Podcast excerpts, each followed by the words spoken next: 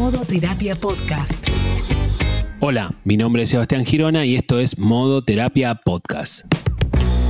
En el capítulo de hoy toca nuevamente consultorio y ya me tocó el timbre Ale y la invito a pasar. Hola Ale, ¿cómo estás? Adelante. Permiso, doctor Girona, ¿cómo le va? Le pido disculpas de antemano, no me voy a sacar los zapatos porque hoy tengo mucho frío.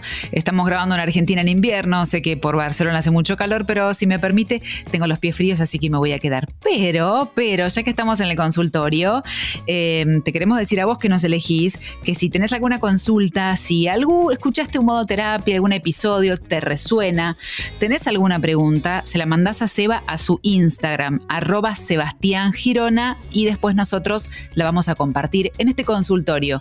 Lo subimos el viernes, lo escuchas cuando quieras. ¿Estamos listos para empezar entonces? Por supuesto. Nico dice, tengo la costumbre de guardar muchas cosas en casa. Me cuesta tirar objetos que ya sé que no voy a usar, pero son parte de mi historia. Mi casa no es muy grande, por ende está un poco cargada de cositas. Mi pareja dice que eso es para hacer tratamiento. ¿Están así? Ahora, fíjate, no, la diferencia, lo que dice Nico, lo que dice Nico es mi casa está cargada de cositas y la pareja dice que es para hacer un tratamiento, ¿no? Como que hay distintas películas que Sí porque él está viendo como una película ahí media como que de humor y ella está viendo una de terror, me parece, ¿no? Como que hay como dos miradas completamente distintas frente a la misma situación. Sí. Y, quizás en algún punto, Ale, lo que vos estás diciendo, o lo que, lo que vos estás leyendo de la pregunta de Nico, se enmarca dentro de lo que podría ser un acumulador. Viste que mm. un acumulador es una persona que prácticamente no tira nada, nada. No sé, va, se compra unas zapatillas, guarda la caja y guarda la bolsa. Pero en ningún momento evalúa la posibilidad de tirar la bolsa. Guarda todo y puede tener un cuarto en donde vos decís, este cuarto ya no se entiende qué hay no es que, no mm. viste que vos decís, bueno, entro una, un cuarto y se supone que hay una cama y hay una cómoda o hay un placar. No, la cama está completamente cubierta de cosas. Hay personas para que vos tenés una idea, Ale, que terminan, eh, ¿cómo decirte? Como, por ejemplo, imagínate que yo tengo... Eh, en mi departamento tengo dos habitaciones. En uno duermo yo con mi pareja y en otro duerme mi hijo. Pero hay ciertos casos de acumuladores en donde la persona eh, acumula tantas cosas que por ahí la habitación del hijo ya no, no corre como habitación del hijo y, no, y a veces el hijo, por ejemplo, tiene que dormir en la cama con los padres porque su habitación está completamente invalidada, o sea, completamente de cosas. Entrás y es un mar de cosas, o sea, realmente no tenés, ni siquiera a veces tenés un pasillo. hay acumuladores que han perdido cosas que no saben ni lo que tienen, que, hay, acumuladores que han perdido dinero o importantes sumas de dinero en el medio de todas esas cosas que, guardan y que no tienen ni idea de lo que tienen o lo que dejan de tener. Imagínate lo que estamos hablando. en la casa de un acumulador puedes entrar y el sillón está completamente cubierto de ropa, todo lleno de ropa. Lleno de ropa. Pero no es que hoy estoy organizando el placar y tengo la ropa. Todos los días todos los días. Entonces no tenés sillón. ¿Qué entendés por un sillón? Me siento a ver la tele, por ejemplo. Descanso, no, sí. Exacto, no. Esto es una constante de acumulación de cosas. A veces que se cuesta desplazarse entre, entre, la, entre las cosas que tenés guardadas porque no, no hay forma, no hay, no hay manera, digamos. Hay veces hasta que ni siquiera se entiende como el pasillo, o sea, como mínimamente se entiende un pasillo. Bueno, ok, paso, entro a esta habitación y acá parece que hay como una cama y acá hay de tantas cosas. Digo, se pierde como la figura, ¿no? La silueta de las cosas que te marcan un pasillo y una forma de transitar. Ah, hay algunas, algunas eh, teorías que dicen autores que, vos me lo vas a saber explicar mejor, que, que, lo que tiene que ver con el afuera, en la organización, en el hogar, también es una especie de representación de lo que pasa en nuestra mente, en nuestra cabeza, en nuestro desorden o en nuestro orden. ¿Esto es un poco así? Bueno, hay algunas teorías, yo creo que hay de las dos cosas, ¿no? Hay, hay, gente que dice que como, como la cabeza de una persona está tan desordenada, necesita tener orden externo, y entonces a veces las personas extremadamente ordenadas se las plantea de esa manera, y hay otras también, otras líneas que plantean lo, lo que vos decías, Ale, como bueno, mi cabeza es un quilombo y entonces ese quilombo se termina reflejando en el afuera, digamos. Habrá de las dos cosas, habrá de las dos cosas en definitiva, porque como siempre decimos en modoterapia, en psicología 2 más 2 es 4, a veces es 8 o a veces es septiembre, digamos, ¿no? es, tan loco como eso. Eh, pero bueno, me parece que en definitiva este es un problema porque empieza a afectar, como siempre decimos, significativamente la vida. ¿Qué quiere decir? Entonces, si vos tenés una habitación para tu hijo, pero de tantas cosas que hay en la habitación de tu hijo, porque las guardaste vos, tu hijo tiene que dormir en la cama con vos y por ahí un chico de 10 años o de 11 años, mm. entonces ya te afecta significativamente tu vida, la de tu pareja y la de tu hijo, siguiendo el ejemplo. Y hay una diferencia, por ejemplo, con respecto al coleccionista. Viste que hay personas que también coleccionan muchas cosas, ¿no? Pero el coleccionista tiene un orden, el coleccionista coleccionista tiene una lógica. Bueno, yo colecciono cajitas de fósforo, yo colecciono muñecos de Star Wars, yo colecciono tal cosa. Sí, como que está direccionado, ¿no? Exactamente, hay una línea y un orden. Y además, además, hay un dato sumamente importante. El coleccionista se enorgullece de mostrar su colección. Te digo, che, Ale, mira, pasa. Mira esta cajita de fósforo de traje de México. mira esto, lo otro. Mm. te lo muestra el acumulador tiende a esconder eso, a que no se vea mucho o a no invitar gente a la casa porque no se puede, porque no hay espacio, etcétera, etcétera. Y esa es una diferencia. Esperemos que Nico pueda hacer algo con esto, pero es un tema que es bastante complejo y bastante delicado.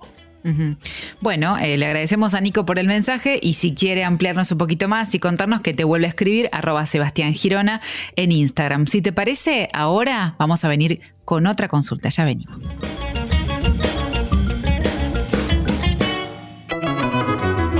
Si estás escuchando el podcast y algunos de los temas que tratamos te incitan a empezar terapia, está buenísimo y te va a ayudar y podés empezar de forma remota o presencial. Sebastián tiene un equipo de profesionales súper preparados y listos para ayudarte. ¿Cómo podés hacer para contactarte? Simple. Mandás un mail a equiposebastiangirona.gmail.com y él mismo te va a hacer la entrevista de admisión. Ya sabes, equipo y arranca terapia ahora. No lo cuelgues más. Equipo.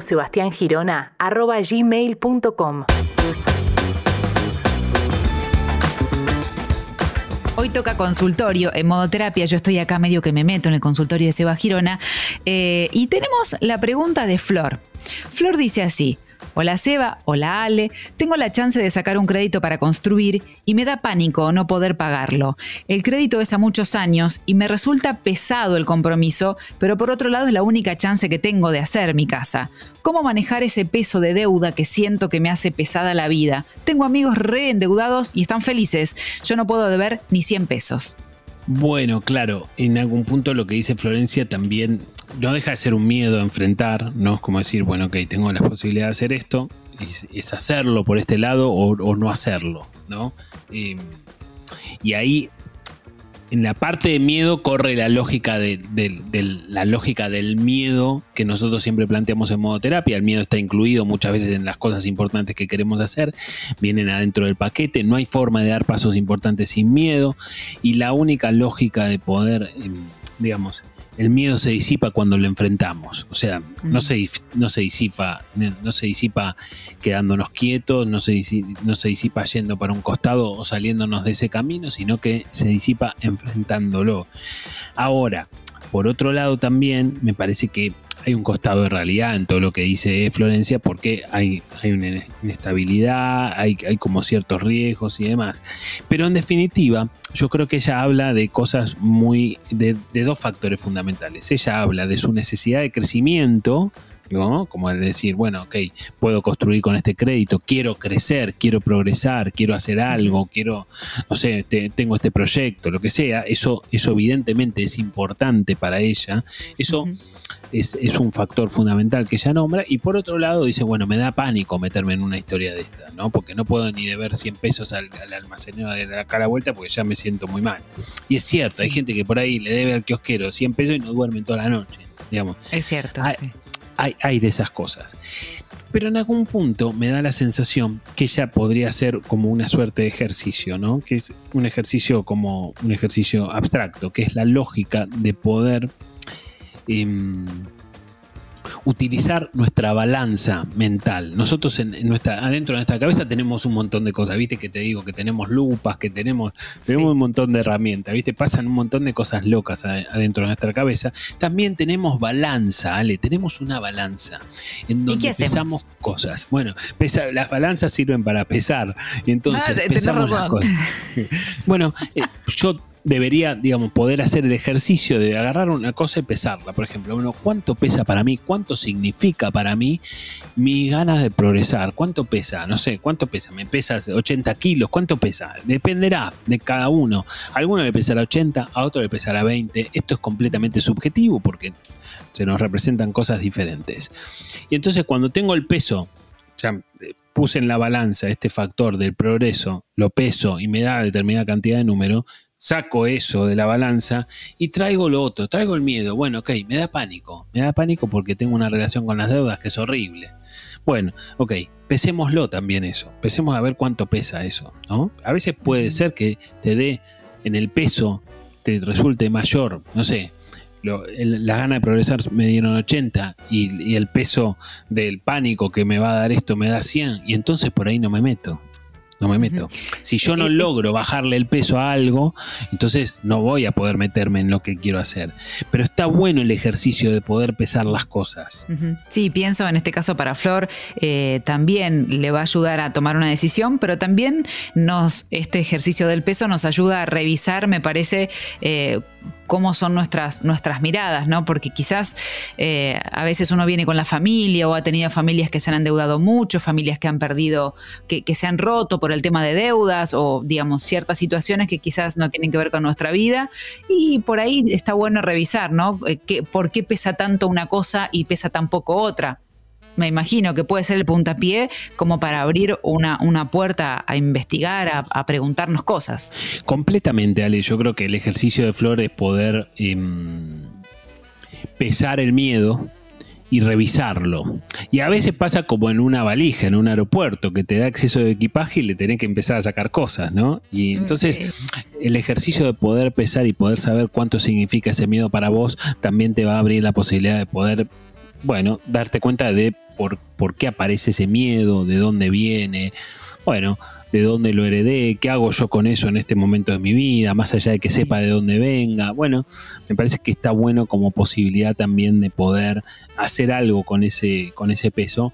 Pero bueno, nada, en definitiva, ahora mismo en la cabeza de Florencia hay una pulseada entre su gana de progresar y sus miedos.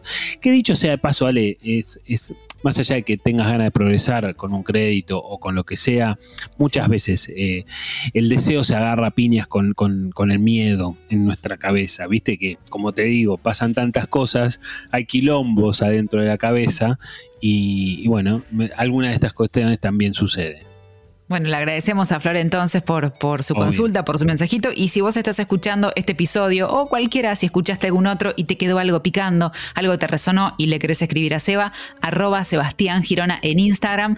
Y nosotros después vamos a compartir tu consulta en los viernes de consultorio. Lo subimos los viernes, lo escuchás cuando vos quieras, cuando puedas. Seba, ¿nos encontramos en la próxima? Obvio, Ale, los esperamos en el próximo Modo Terapia Podcast.